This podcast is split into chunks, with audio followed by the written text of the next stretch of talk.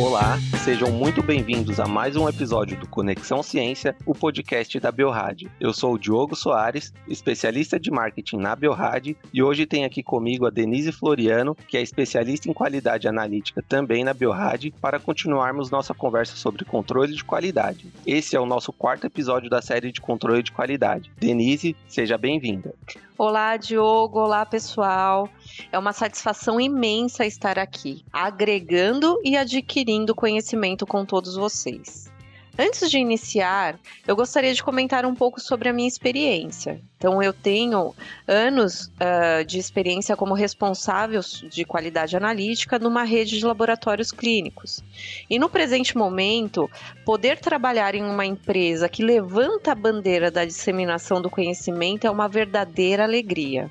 Hoje, a proposta da Biorad é sobre um conteúdo importante e muitas vezes polêmico no laboratório clínico. O tema de nosso episódio de hoje é avaliação da média e desvio padrão e como realizar estudos cruzados de controle de qualidade de acordo com a CLSI C24.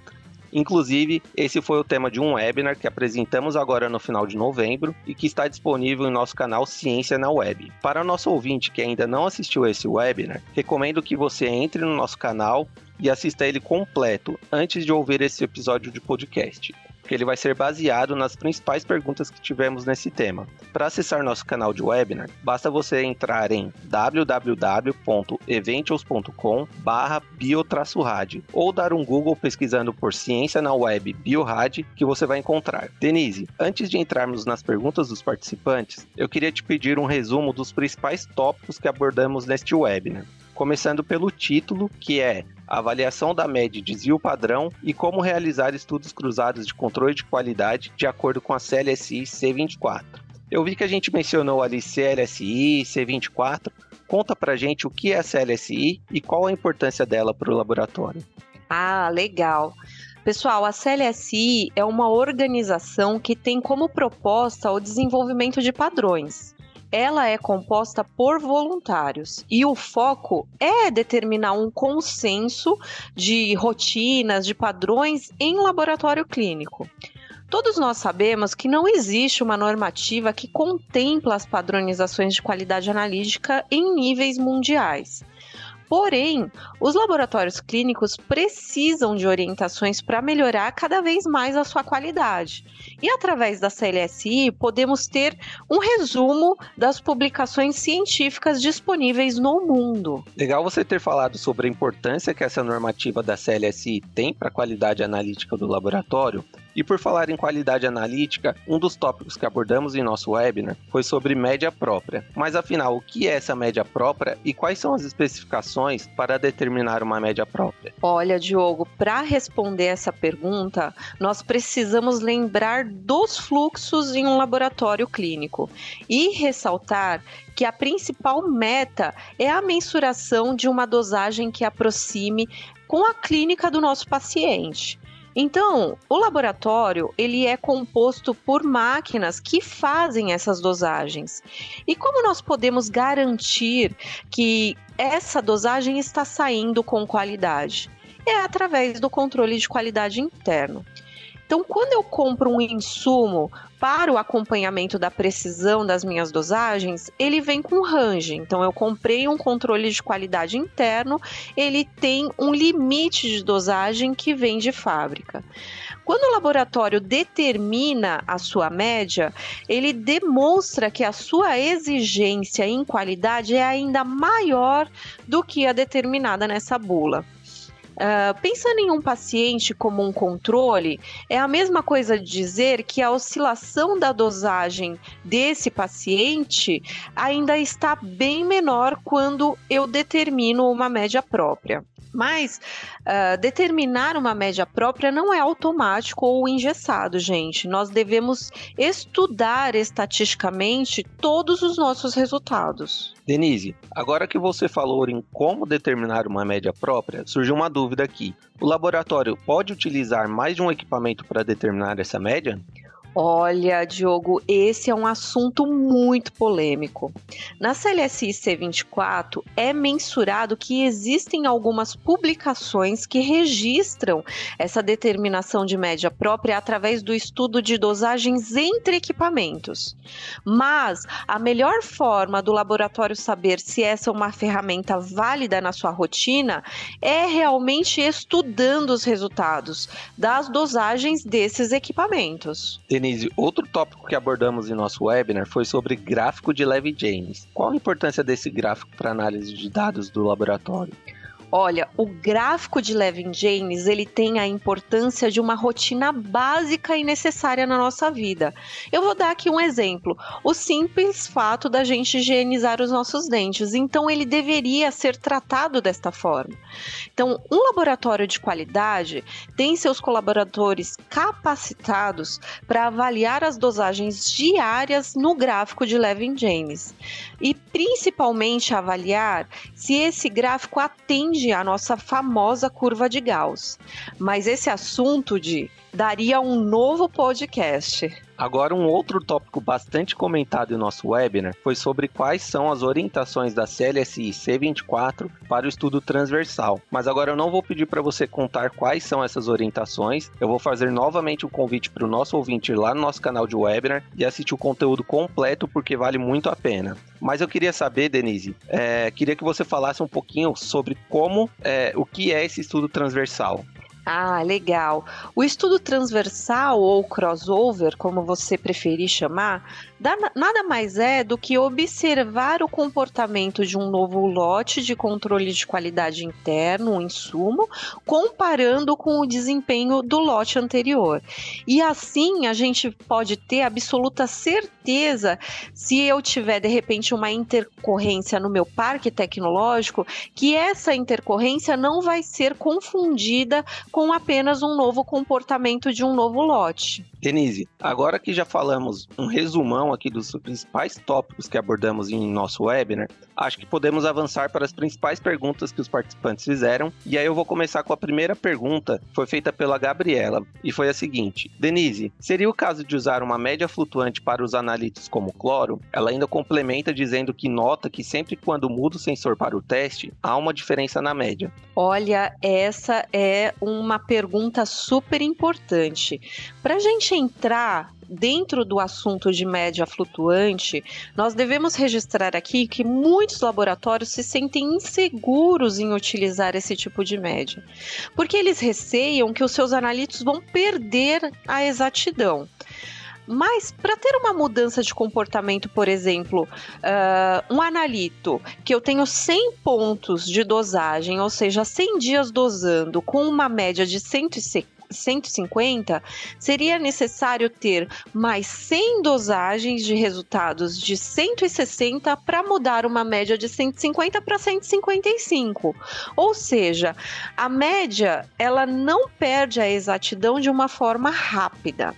Como vocês perceberam na minha fala, média flutuante se adequa à dosagem que eu vou tendo todos os dias, aos pontos mensurados.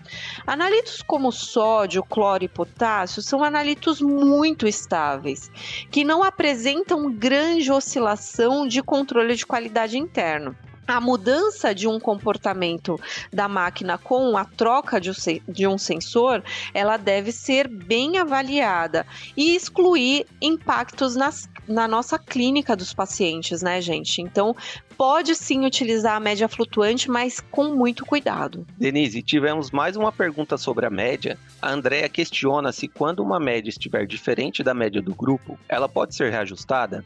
Ótima pergunta, Diogo. A determinação de uma média própria é uma evolução na qualidade analítica do laboratório. Porém, é sempre importante assegurar que essa média está dentro de uma exatidão esperada. Como podemos garantir isso, afinal? Então, nós temos várias ferramentas, como, por exemplo, o range de bula, a média de um grupo par que pode vir de um ensaio de proeficiência ou de um interlaboratorial, ou até mesmo crossover, que a gente falou aqui anteriormente, de um novo lote de controle. Caso o laboratório não tenha suas dosagens dentro de uma média de um grupo par, é importante que seja iniciada uma investigação para garantir que a exatidão do teste não está perdida. Tendo certeza que esta acurácia está dentro do esperado, podemos sim reajustar essa média. Excelente, Denise. Agora, mais uma, uma questão que tivemos e que foi levantada pela Simone, ela questiona sobre as regras de Westgard. Se, quando há vários pontos abaixo da média, isso pode ser considerado uma tendência? Olha, existe muita assim, é, é, várias informações referente a essas regras. O que é tendência, o que é, não é tendência. E segundo as regras de Westgard, as tendências são classificadas só através da regra 7T. Essa regra demonstra as dosagens que vão aos poucos aumentando ou diminuindo de valor. Como por exemplo, se eu tenho um analito com dosagem hoje de 100, amanhã 101, depois de amanhã 102, 103, 104, estas dosagens sim demonstram uma tendência. Muitos interpretam as regras X de Westgard, ou seja, 7x, 8x, 9x, como uma regra de tendência. E essas regras são significativamente importantes para avaliar os erros sistemáticos. Sobre essas regras, também é importante relatar que essas são utilizadas quando o laboratório trabalham com uma média própria.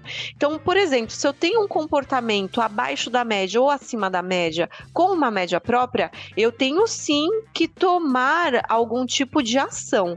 E quando eu tenho uma regra de tendência 7T, aí sim eu preciso ter uma ação bem concreta, uma investigação para mudar essa tendência de resultados. Mais uma pergunta, Denise, agora feita pela Simone, e ela diz o seguinte: Denise, quando os controles entram e no gráfico não, pode ser aceito? Olha, o que nós devemos ter como primordial é que cada laboratório deve estipular as suas exigências em qualidade analítica. Dentro dessas exigências, deverá estar registrado quando eu devo ou não aceitar uma corrida de um controle de qualidade interno. Dependendo das exigências do laboratório, pode sim ter algum momento que eu vou ter um resultado dentro de um range esperado, porém, nas regras de Westgard, eu vou rejeitar esse ponto. Atualmente, nós podemos ter uh, auxílio de ferramentas estatísticas, como o cálculo do Seis Sigma, para determinar uh, as regras de Westgard que eu vou colocar para esse analito e assim aumentar a nossa segurança no resultado e diminuir as nossas falsas rejeições. Denise, a próxima questão foi feita pela Karina e envolve controles hematológicos. Ela fala o seguinte: Denise, nos casos dos controles hematológicos, todos os dias resultados apresentam-se dentro dos dois desvios padrão, por exemplo.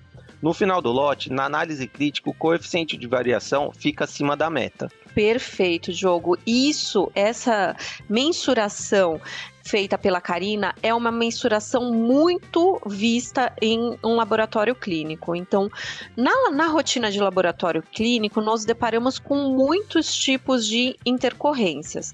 O mais importante é mensurar que quando trabalhamos com uma média própria e uma tabela de CV ou desvio padrão fixa, nós normalmente não temos esse tipo de surpresa no final do mês quando a gente vai analisar os nossos indicadores, tá? O range estipulado na bula, ele tem uma variação muito grande. E quando os laboratórios evoluem suas ferramentas de qualidade analítica, determinando a oscilação ou precisão dos resultados com uma tabela própria, uh, mas não chegam a, a fazer um estudo realmente de mudança de média ao final do mês, quando nos deparamos com os indicadores de controle de qualidade, nós temos aí uma surpresa de uma oscilação acima do que é determinado uh, para os seus pacientes. Então, é importante uh, não só a gente diariamente estudar essa oscilação de resultado, mas também determinar uma média própria dentro desse coeficiente de variação ou desvio padrão fixo, tá? Tivemos mais uma pergunta da Simone e ela fala assim: Denise, essa questão de valores muito baixos poderia ser considerada também para alguns ensaios quantitativos de bioquímica, como por exemplo bilirrubinas, que tem valores muito baixos e usar padrão próprio? Ótima sinalização. Quando trabalhamos em laboratório clínico, uh, existem alguns analitos que nos dão um pouco mais de, vamos dizer assim, vou falar trabalho, mas é são analitos que têm que ser mais bem estudados, como por exemplo a bilirrubina, que no nível baixo ela tem uma dosagem muito baixa e uma oscilação baixa, né? C... O CLSI C24 recomenda que o laboratório determine qual a melhor forma de acompanhar a precisão de suas dosagens do controle de qualidade interno. Essa exigência pode ser através, uh, é, pode ser feita né, pelo laboratório através de uma tabela própria de coeficiente de variação ou desvio padrão. Como saber qual a melhor forma de acompanhar? Não existe segredo, gente. É sempre observando o e estudando os nossos resultados de controle. Claro que na normativa é descrito que existem algumas publicações que direcionam o laboratório de uma forma mais rápida, mas isso não exime a responsabilidade de estudar os nossos resultados. Valores muito, muito baixos, por exemplo, são mais bem estudados em valores absolutos. O que isso significa? Que ao invés de eu usar uma porcentagem no coeficiente de variação, eu vou usar um valor absoluto no desvio padrão. Por isso, uh, direcione seu estudo para a determinação de um desvio padrão fixo ou próprio nesses analitos que têm dosagens mais baixas. Denise, olha só quantas perguntas boas tivemos durante o nosso webinar. Tô gostando de ver, mas aguenta aí que a gente já tá acabando. A próxima ela foi feita pela Caroline e agora é sobre crossover. Ela quer saber se durante o crossover, se houver pontos que implicam a rejeição do controle novo, ela deve tomar uma ação ou não. Olha, muito importante essa informação, gente. Durante o estudo de crossover, cada ponto de dosagem de controle deve ser observado com atenção redobrada. E as ações de investigações ou avaliação devem ser aplicadas caso tenha algum valor fora do esperado. Pontos de outliers devem ser excluídos para não contaminar a estatística dessa minha média própria. Mas rotinas do laboratório, como calibração de analito, nova reconstituição ou alíquota de controle, operadores diferentes, elas devem ser incluídas nesse estudo. Esse tipo de ação diminui oscilações irreais e adicionam valores próximos à rotina de um laboratório. Denise, agora temos uma questão aqui do Maurício que está enfrentando a seguinte situação. Ele diz que sistemas muito robustos, como o eletrodo seletivo da gasometria, nos íons principalmente, os pontos oscilam entre mais ou menos 1S. E se fizer média do laboratório, o desvio ficará quase zero. Qual a melhor forma de tratar esse caso? Olha, Diogo, esses analitos dentro de um laboratório clínico são conhecidos por ter uma oscilação de resultados muito baixas. É, seja essa oscilação dentro de amostras de pacientes ou de controle de qualidade. Então, então, ele tem uma característica diferenciada dos demais. Quando você utiliza um controle dependente ou codependente, o que significa isso, gente? O controle dependente ele é produzido pela mesma empresa que fabrica o seu equipamento e com a mesma matriz do calibrador. O codependente ele é apenas produzido pela mesma empresa fabricante do equipamento.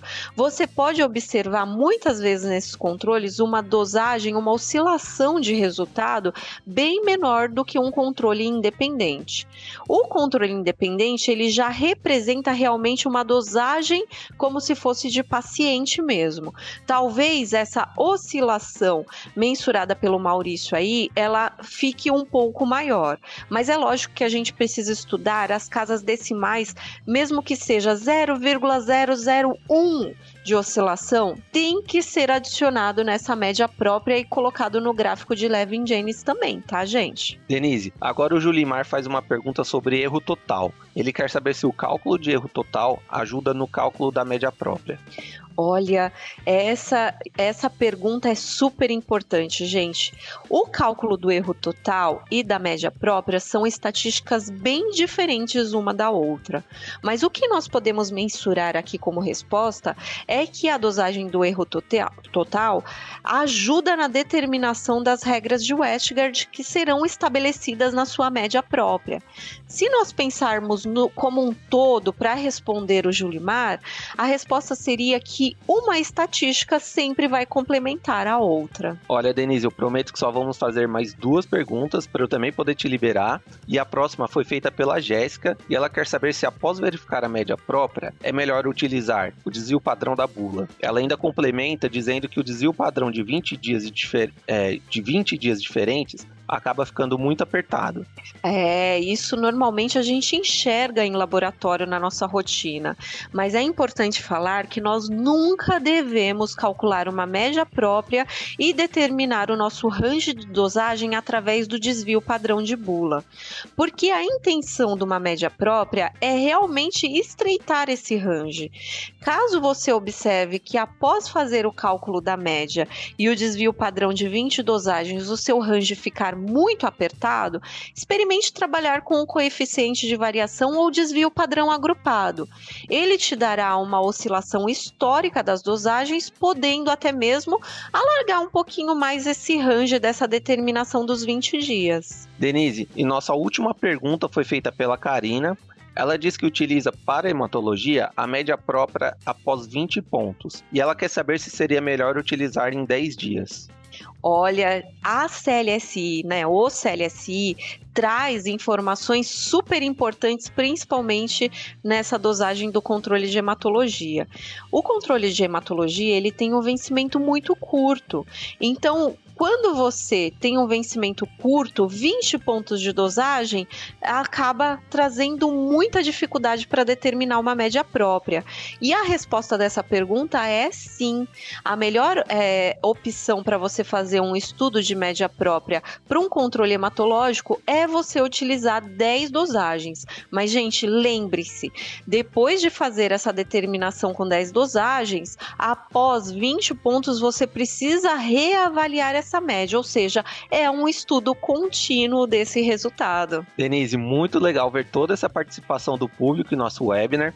Quando a gente começa a falar sobre qualidade analítica, a gente se empolga e se deixar, a gente poderia ficar aqui por horas e horas que assunto não iria faltar mas nós estamos chegando no final desse webinar, é, deste episódio de podcast, na verdade, e eu sei que preciso te liberar. Eu tenho certeza que todas essas questões levantadas pelo nosso público podem ser dúvida de outros também, e suas respostas e dicas foram preciosas para ajudar os laboratórios a alcançarem cada vez mais excelência em qualidade analítica. Eu gostaria de agradecer muito pela sua presença e contribuição, Denise. Olha, eu espero realmente ter contribuído e plantado uma sementinha dentro de cada um de vocês que, que nos escuta agora nesse podcast. Sei que muitos de vocês estão na área de laboratório clínico porque gostam de biológicas, mas a matemática, a estatística, gente, faz parte do nosso dia a dia e nós temos cada vez mais falar sobre isso em laboratório clínico. Bom, agora a gente vai se despedindo por aqui. Também gostaria de agradecer a presença de todos vocês que nos ouviram até aqui. Continue acompanhando o nosso canal e até a próxima. Tchau, tchau, pessoal!